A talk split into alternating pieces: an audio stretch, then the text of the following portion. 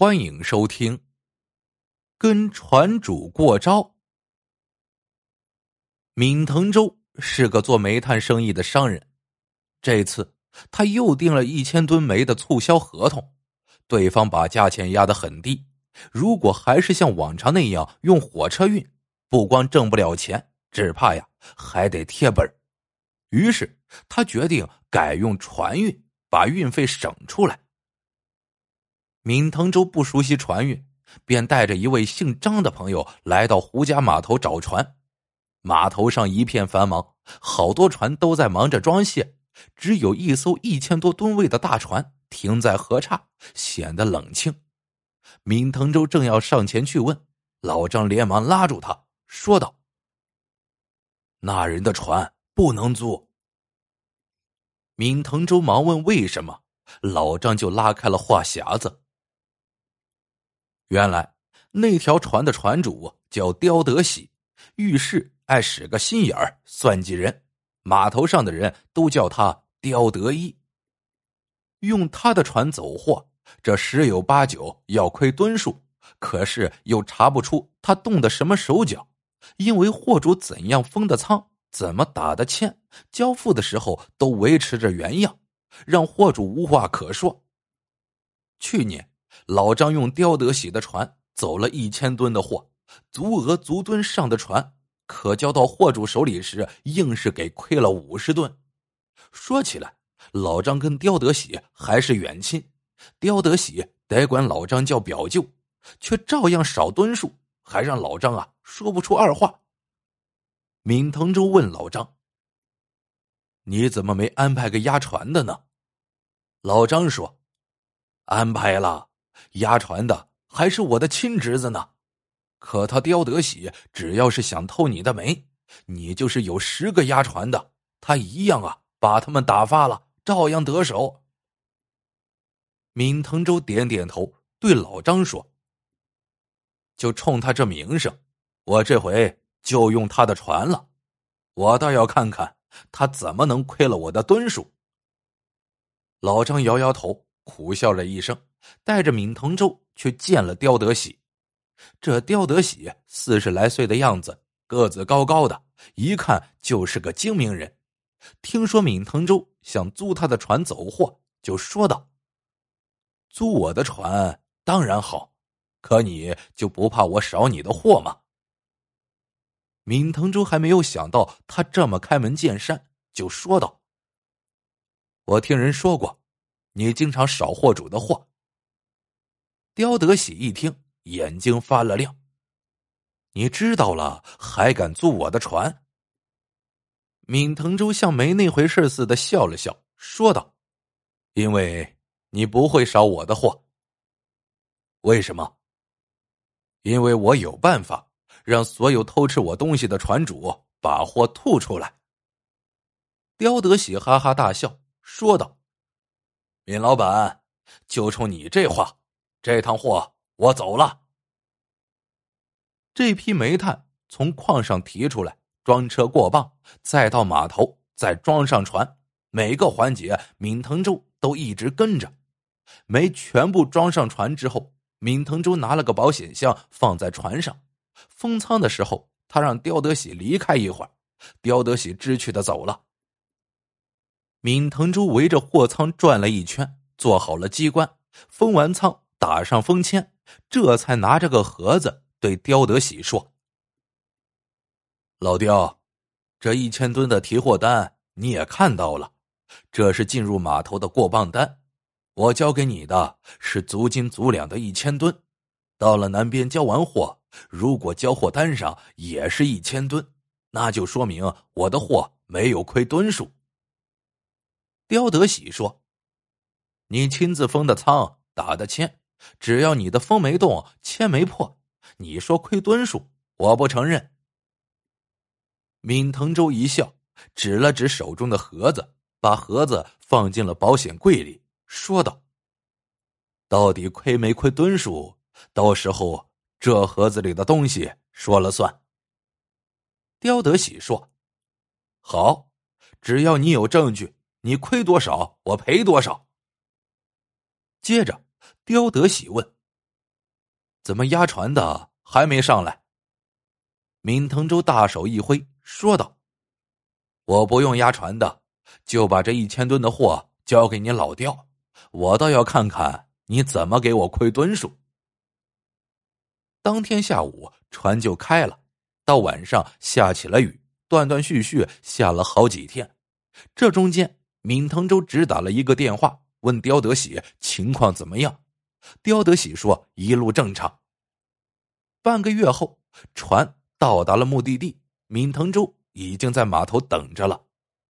刁德喜带着闵腾州上船，指着船舱完好无损的封签，说道：“封签好好的，吨数不会少。”闵腾州围着开了封签的船舱走了一圈，回头就对刁德喜说：“这船货肯定亏了吨数。”刁德喜连连摇头。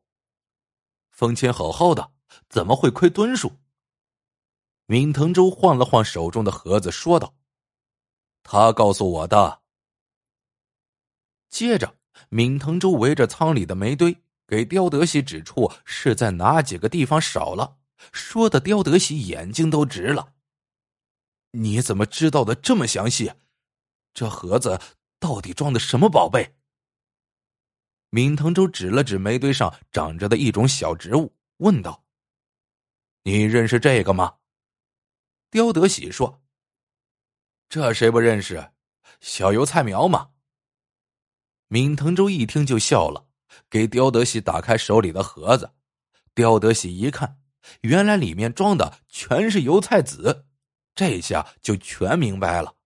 原来在封仓的时候。闵腾州把这些油菜籽偷偷的撒在煤堆表面上，船从胡家码头到终点站走了半个多月，这半个多月里，油菜籽在煤堆上发了芽，长成了油菜苗。有没有偷煤？看看油菜苗长得齐不齐，就知道了。这么一来，刁德喜没话说了，乖乖的给闵腾州补了亏吨数的钱。没过多久，闵腾洲。又在宁波订了份煤合同，忙给刁德喜打电话。刁德喜的船正好回到胡家码头，一听闵腾洲要用，一连声的说行。闵腾州还像上次那样把煤运到码头，装上船。封舱时，闵腾州又让刁德喜离开一会儿。回来的时候，刁德喜看了看闵腾州手中的盒子，笑了一下，问道。可以封仓了吗？闵腾洲说：“老刁，上次亏了吨数，这次我不希望再亏了。”刁德喜又笑笑说：“有了上一次，我还敢吗？”封仓时，闵腾洲看到刁德喜偷偷抓了一把煤，放到了口袋里。闵腾洲把盒子当着刁德喜的面放进了保险柜，又问道：“老刁。”这次要是再亏吨数，你说怎么办？刁德喜说：“要是再亏吨数，我不光赔亏吨数的钱，还不要运费。”闵腾州说：“那好，口说无凭，咱们立个字据吧。”两人找了码头上的几个熟人作为中间人，立好字据。到了下午，刁德喜的船就走了。半个月后。船到了宁波港，闵腾州上了船，问刁德喜怎么样。刁德喜说：“你就放心好了，这次我没搞小动作，绝对不会亏吨数。”接着，两个人打开封签，掀开帆布棚。闵腾州只看了一眼，就摇摇头，对刁德喜说：“你又搞小动作了，并且还不止一个地方。”闵腾洲把刁德喜偷过煤的地方一一指了出来，刁德喜的脸当时就长了，说道：“你怎么知道的？又是油菜苗告诉你的？”闵腾洲说：“是的，是油菜苗告诉我的。”接着，闵腾洲从保险柜里拿出盒子，说道：“我知道你抓了把煤放到口袋里。”你一定清楚，我这次做暗记还是用的油菜籽。刁德喜点点头。闵腾州又说：“可你没想到，我这次用的是炒熟的油菜籽，不能出芽。而你偷卸完煤后，肯定会补上油菜籽，那些油菜籽会出芽。也就是说，煤堆上只要是长着油菜苗的地方，都是你动过的。刁德喜后悔的不停的摇头，说道：“我怎么就没有想到这一点呢？当然了，这次亏的吨数，他又给闵腾州如数的补上了。不过，闵腾州没有穷追猛打。”还是把运费如数给了刁德喜。没过多久，宁波的客户又让闵腾州送一千吨煤去。闵腾州想到的还是刁德喜，一打电话，刁德喜又来劲儿了，马上应承下来。闵腾州又在码头见到刁德喜了。刁德喜告诉闵腾州，他是推掉一单生意来接闵腾州的生意的，话里的意思很明确。给闵腾州运煤，他觉得有意思，还有一层意思，闵腾州也明白，刁德喜连输两次，他呀不甘心，还是和前两次一样，煤炭装好要封仓的时候，刁德喜很知趣的自己走开了，闵腾洲却叫住刁德喜，当着他的面把种子撒在煤堆上，刁德喜也不客气。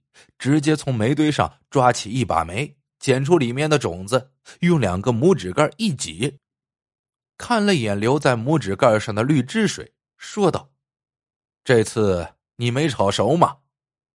原来炒熟的种子一挤就会淌出油来，生的种子淌的就是绿汁水。封好仓，闵腾洲说：“老刁，我最后信你一次。”刁德喜把胸脯拍得山响，说道：“这回你要是能找到亏吨的证据，我愿付双倍亏吨的钱。”闵腾洲一看，又斗上了，说道：“还是立个字据吧。”这次船在路上赶上了大雨，耽搁了几天，二十多天才赶到宁波。刁德喜见了闵腾洲，就说道：“这次。”一粒米也没少你的，闵腾洲笑笑。现在说还有些早。闵腾洲掀开仓，一看煤堆上长着的油菜，就说：“老刁，这次又亏了，而且亏的还不少。”刁德喜说：“怎么会呢？你从哪里看出的？”闵腾洲说。还是油菜苗告诉我的。接着，他把刁德喜偷煤的地方一个个给全指了出来。刁德喜纳闷了：“不对呀，我动过煤的地方都撒上了油菜籽呀。”闵腾洲说：“这次我撒在煤堆上的不光是油菜籽，还有一半是小白菜籽。”闵腾洲告诉刁德喜：“白菜籽和油菜籽。”看上去差不多，没种过菜的人根本分辨不出来。但发芽后就不同了，油菜苗发绿，叶片是圆的；白菜苗有一些发白，叶片是长的，一下就能看出来。煤堆上如果哪儿只有油菜苗，没有白菜苗，那个地方肯定被冻过了。刁德喜懊恼的一拍头，长叹一声，说道。怪不得人们说南京到北京买的没有卖的精，老闵呐，我是彻底服你了。打这儿以后，刁德喜再也不敢偷货主的货了。好了，这个故事到这里就结束了。喜欢的朋友们记得点赞、评论、收藏，感谢您的收听，我们。下个故事见。